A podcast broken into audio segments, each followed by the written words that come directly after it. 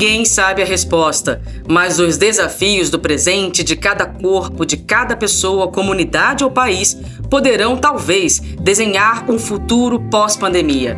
A pandemia antecipou mudanças que já estavam em curso e trouxe muitas novidades na vida das pessoas. Algumas mudanças são menos perceptíveis e talvez sejam melhor visualizadas no longo prazo. Entre elas, a revisão de valores, o questionamento do modelo de sociedade e as alterações nos padrões de consumo. As transformações são diversas e passam pela economia, pela política, pelas relações sociais e pela relação com a cidade e pela cultura. Diante da perspectiva de que os efeitos da pandemia possam durar mais tempo do que imaginamos inicialmente, quais são os desafios para o futuro? Será possível prever o que acontecerá no campo da ciência, da educação, da economia? Devemos falar em pós-pandemia ou pensar em como conviver com a Covid-19 e seus efeitos? Olá, este é o Fala UNFPA, o podcast do Fundo de População das Nações Unidas no Brasil. Sejam bem-vindos e bem-vindas.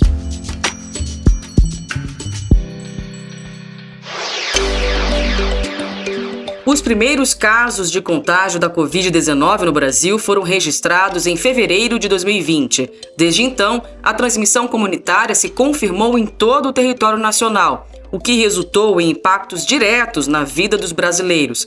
As desigualdades estruturais ficaram mais latentes com a chegada do novo coronavírus, e muitos são os desafios enfrentados tanto tempo depois. A experiência individual e também as vivências coletivas são fundamentais para analisar os cenários e, sobretudo, para compreendermos o passado e, assim, construirmos o futuro. É o que pensam as professoras e pesquisadoras Márcia Castro, do Departamento de Saúde Global e População da Escola de Saúde Pública de Harvard, e a Ana Flávia Magalhães Pinto, do Departamento de História da Universidade de Brasília, que participaram da série de webinários do UNFPA chamada População e Desenvolvimento em Debate. Os depoimentos delas no webinário Covid-19 e Desafios do Presente e do Futuro estão nas reportagens produzidas por Raquel Quintiliano e Fabiane Guimarães. Eu sou Raquel Melo e esse é o tema desse Fala UNFPA. Além dos fatores de saúde física, os impactos da Covid dependem do que se chama de determinantes sociais das condições de saúde um conceito antigo muito utilizado pelos estudiosos e estudiosas da saúde das populações. Os determinantes sociais das condições de saúde consideram fatores sociais, culturais, étnico-raciais, psicológicos e até comportamentais, e, portanto, esclarecem por que alguns problemas de saúde colocam em risco um grupo específico. A professora e pesquisadora Márcia Castro fez uma releitura desse conceito e uma avaliação do impacto da Covid-19 para a população pobre, que depende, quase exclusivamente, do acesso a serviços públicos básicos. Bom, eu, eu gostaria de refletir sobre dois grandes desafios. É, reconhecendo a dificuldade em imaginar qualquer tipo de cenário futuro e a enorme incerteza que essas reflexões têm. Então, o primeiro desafio é possível aumento das desigualdades. Então, as estatísticas de Covid-19 escancararam as desigualdades existentes no Brasil, revelando um padrão de morbidade e mortalidade desproporcionalmente maior entre pobres, negros e pardos, que moram em áreas com infraestrutura precária ou inexistente. E, e eu diria que essa população ela é duplamente vulnerável ao Covid-19. Elas apresentam saúde mais frágil, devido aos determinantes sociais de saúde desfavoráveis, e têm uma exposição maior ao coronavírus, pois, em sua maioria, não podem trabalhar remotamente e utilizam transportes públicos com alta aglomeração. Grande parcela das crianças, principalmente as que estudam em escolas públicas, não tem acesso a computadores ou internet e, portanto, não tem opção de aprendizado remoto. No momento em que se debate o retorno, o retorno à escola, a rede privada tem muito mais condições de implementar protocolos que permitam um retorno seguro. Mas e a rede pública? Como implementar protocolos de reabertura em escolas que não têm nem torneiras funcionando, ou seja, as crianças nem podem lavar as mãos, ou cuja ventilação é extremamente precária? As desigualdades sociais também se evidenciam nesse caso da educação, e um retorno seletivo às aulas, ou seja, apenas da rede privada, penaliza aqueles que dependem da rede pública. Se não bastasse essa condição pré-existente de pobreza e dificuldade de acesso a serviços públicos, segundo a professora de Harvard, a pandemia agravou ainda mais a situação em outras palavras, a desigualdade aumentou. Esse primeiro desafio é que a Covid-19 não só expõe as desigualdades existentes, mas seus efeitos diretos e indiretos, de curto e de longo prazo, podem res resultar em um aumento ainda maior das desigualdades sociais e econômicas no Brasil, que já são extremamente elevadas. Márcia Castro cita a importância do sistema de saúde e como a falta de investimento ou de acesso aos serviços de saúde pode levar a um aumento de mortes evitáveis, diminuição da expectativa de vida ao nascer e um aumento ainda maior das desigualdades sociais, situações que podem ser profundamente agravadas com a pandemia de Covid-19. Se antes da pandemia do coronavírus já se ressaltava a necessidade de valorizar o SUS, agora isso é prioridade máxima. Cerca de 75% da população brasileira depende unicamente do SUS para acesso à saúde. E esse número deve aumentar em função da crise econômica.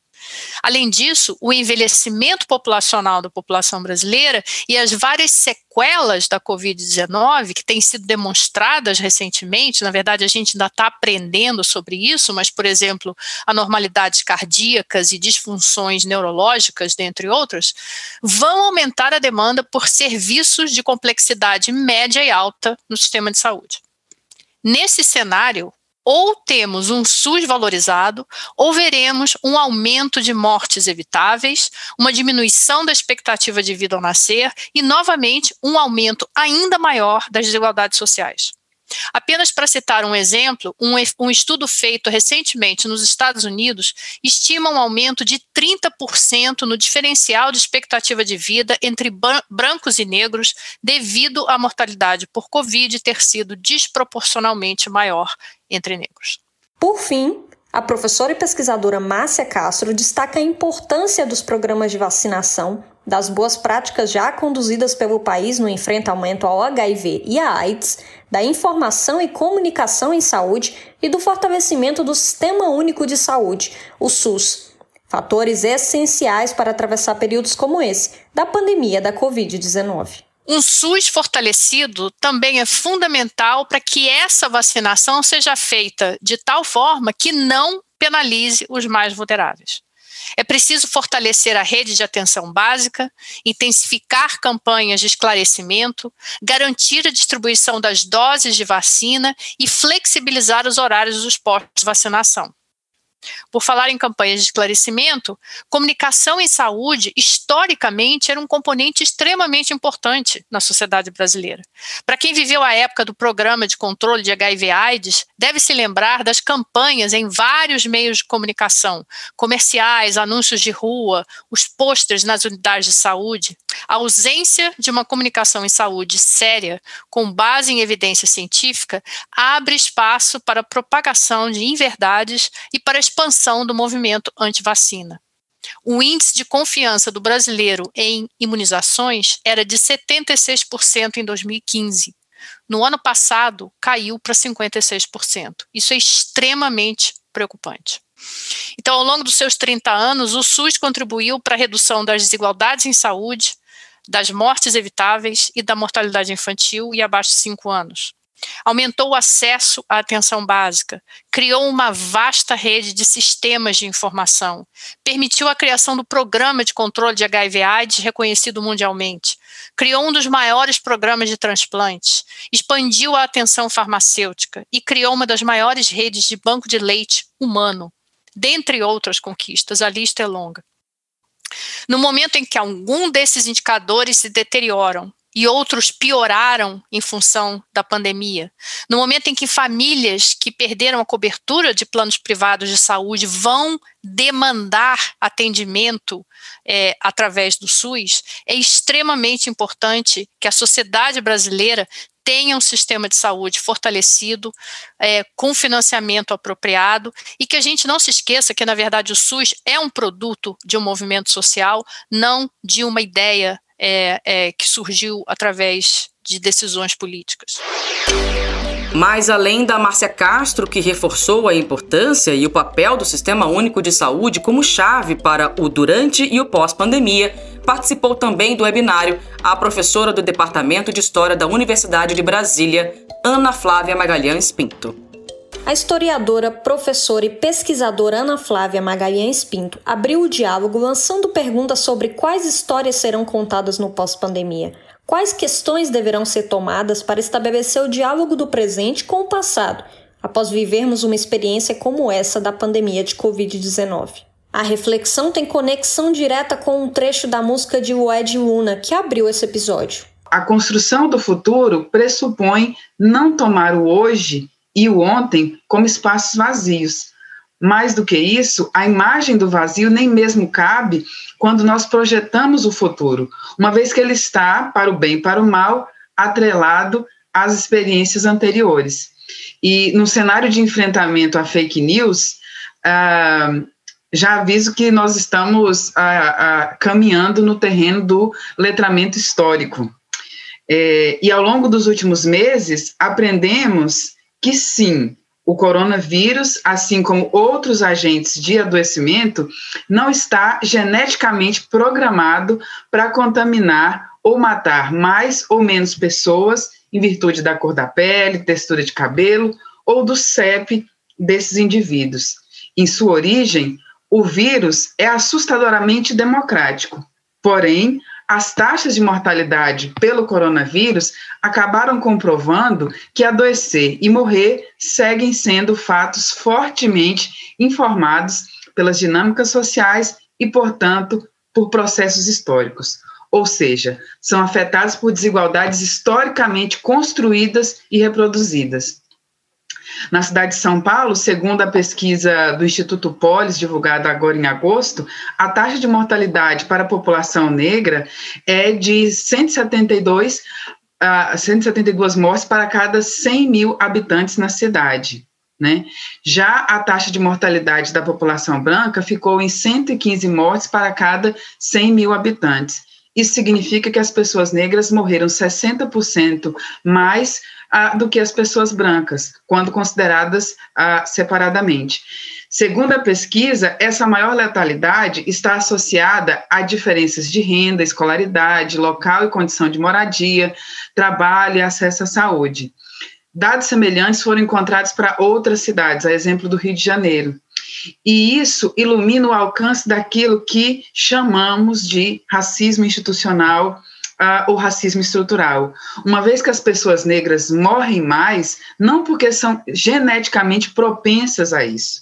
Em vez disso, pessoas negras e outros segmentos negativamente racializados morrem mais que as pessoas brancas ao longo do tempo, porque aprendemos a naturalizar ações de desrespeito à sua humanidade e cidadania, que fazem com que é, essas pessoas sejam a maioria do que nos é apresentado como números da miserabilidade, da pobreza, dos adoecimentos e das mortes evitáveis. A professora ainda destaca a situação da população indígena nesse contexto. Entre os exemplos disponíveis para os casos dos povos indígenas, a coisa é a até mais desesperadora.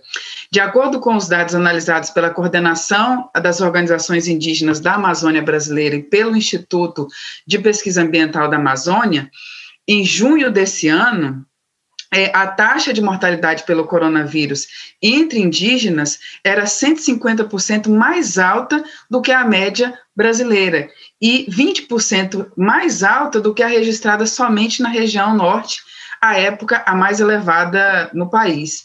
Essa maior vulnerabilidade também se expressa na taxa de letalidade, que informa sobre quantas pessoas infectadas pela doença morreram. Entre os indígenas, o índice era de 6,8%, enquanto a média para o Brasil era de 5% e para a região norte de 4,5%. Mais do que omissão, as lideranças indígenas falam não apenas de negligência, mas denunciam as, que as contaminações teriam sido facilitadas por profissionais de saúde despreparados que levaram o vírus pa, para as aldeias, a suspensão de políticas de assistência social no contexto da pandemia, a presença de garimpeiros e grileiros aumentando as invasões durante a pandemia e indígenas sendo contaminados ao buscarem o auxílio emergencial nas cidades. Sendo assim, em vez de zerar o jogo, a pandemia de Covid-19 atualiza e torna ainda mais urgente os debates e as lutas por justiça social. Estamos numa encruzilhada que nos impulsiona a lidar com o para além e, sobretudo, o muito antes de 2020. O investimento no diálogo é fundamental, mas é preciso ter segurança acerca do que pretendemos com o diálogo. Não se trata de acomodar tensionamentos, mas de priorizar a resolução das fraturas sociais que lhes são geradoras. Ana Flávia Magalhães Pinto nos provoca a pensar no racismo como um eixo estruturante que não só impacta na conformação das desigualdades, mas também na capacidade do Brasil de atender aos compromissos assumidos perante os Objetivos de Desenvolvimento Sustentável. Ela ainda destacou o papel central das Nações Unidas na promoção de diálogos construtivos. Em comemoração aos 75 anos de fundação das Nações Unidas, ao discutir o tema, entre aspas, o futuro que queremos, as Nações Unidas que precisamos, reafirmando o nosso compromisso coletivo com o multilateralismo, e ao falar sobre os resultados de uma consulta pública em nível global, o secretário-geral da ONU, Antônio Guterres, reconheceu a existência de consensos acerca da necessidade de ação sobre as desigualdades e mudanças climáticas, bem como mais solidariedade, o que inclui por certo, respeito aos direitos humanos, resolução de conflitos, combate à pobreza, à desigualdade de gênero, entre outros. Ao longo das últimas décadas, mesmo que tratado com certa cautela, o enfrentamento ao racismo tem se mostrado também algo central para a busca de um equilíbrio entre as nações e também internamente a elas. Se olharmos para a relevância do Brasil nesse cenário, o combate ao racismo figura como algo ainda mais estratégico. A julgar pelos dados da pandemia de Covid-19, percebemos como o racismo é um eixo estruturante, impactando, portanto, na conformação das desigualdades de gênero e na insegurança ambiental, portanto, impactando nas possibilidades de o Brasil atender os compromissos assumidos perante os ODSs, né? Isso nos leva a pensar que a busca do multilateralismo entre as nações depende do avanço de uma espécie de cultura do multilateralismo internamente às sociedades e às próprias nações. Se o multilateralismo é um caminho recomendável para a promoção da união entre os povos, não se trata mais de apenas criar espaços para que os múltiplos sujeitos vocalizem suas diferenças, mas especialmente é, trabalhar pela capacidade de uma escuta generosa e construtiva a partir dessa diversidade e dessas diferenças. A pesquisadora alerta para a necessidade de investimento em um letramento histórico que desnaturalize o racismo, inclusive porque, sem isso, a legitimidade do serviço público é questionável. A julgar pelo que temos visto é, nas últimas décadas, com destaque especial para os efeitos catalisadores que a, que a Conferência de Durban teve na região, precisamos investir num letramento histórico que desnaturalize o racismo, que permita que a sociedade, em sua diversidade, aprenda a reconhecer de fato e com detalhes as trajetórias de mulheres e homens negros e indígenas como sujeitos da história uh, desse país no passado mais recuado, no passado mais recente, no hoje e, consequentemente, como sujeitos imprescindíveis no futuro. A nossa crônica incapacidade como nação de lidar com as nossas matrizes populacionais como dignas de efetiva igualdade é o que tem, aliás, alimentado a fragilidade do funcionamento das nossas instituições. Esse dado de que é, 70% da população negra é SUS dependente e que a maioria dos usuários é de pessoas não brancas, isso alimenta, inclusive, a retirada da saúde pública como prioridade. Ou seja, no momento em que são essas pessoas que acessam os serviços públicos, a, a, própria legitimidade do serviço público ela é colocada em xeque. Por fim, a professora aponta um caminho para a construção de um futuro no pós-pandemia, ainda que não se saiba quando esse momento vai chegar. Estamos, portanto, nos posicionando numa disputa de narrativa cujos resultados impactam no modo como o Brasil lê a si mesmo, a sua história, suas conexões com outras sociedades e nação, e, portanto, eu acredito que os termos dessa reescrita da história são fundamentais a, a, escolha desses termos, tudo isso é fundamental para que possamos projetar e construir cenários mais inclusivos de futuro.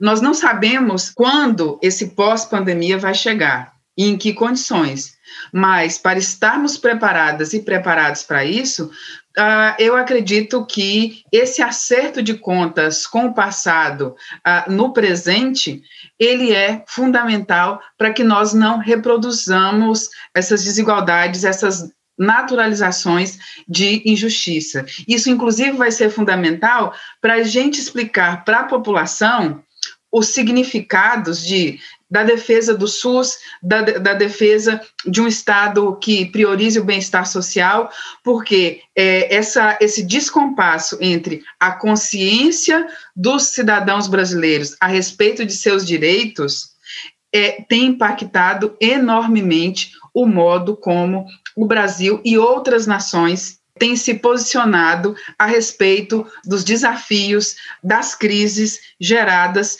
também é, pelo coronavírus.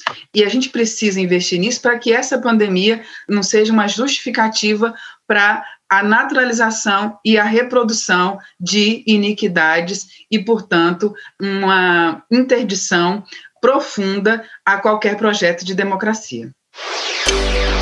Chegamos ao fim do episódio que abordou os desafios do presente e do futuro do contexto da pandemia da Covid-19. Os depoimentos de Márcia Castro e Ana Flávia Magalhães Pinto apontam que as boas práticas e as estratégias ancoradas nos direitos humanos são a chave para o futuro pós-pandemia, com justiça, equidade e direitos para todas as pessoas. Terminamos este episódio com um trecho de Um Corpo no Mundo, de Lué de Luna, a quem agradecemos a autorização para a reprodução da música. Para saber mais sobre o nosso trabalho, acesse o site www.unfpa.org.br. Até logo!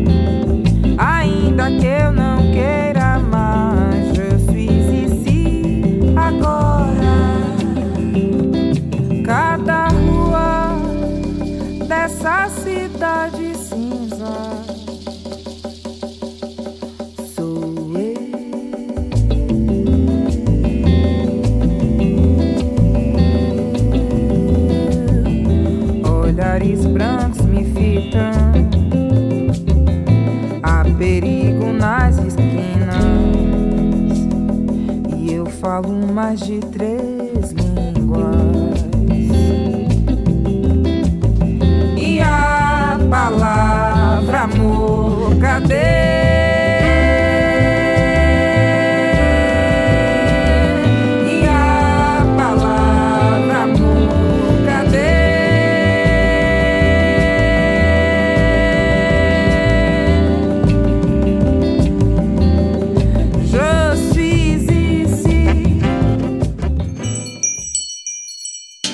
Você ouviu o Fala UNFPA, o podcast do Fundo de População das Nações Unidas no Brasil.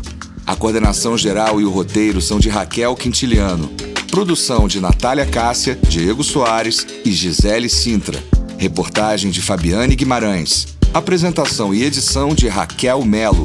Locução de Renato Vimer. E a sonoplastia de Fábio ACM. Até o próximo episódio.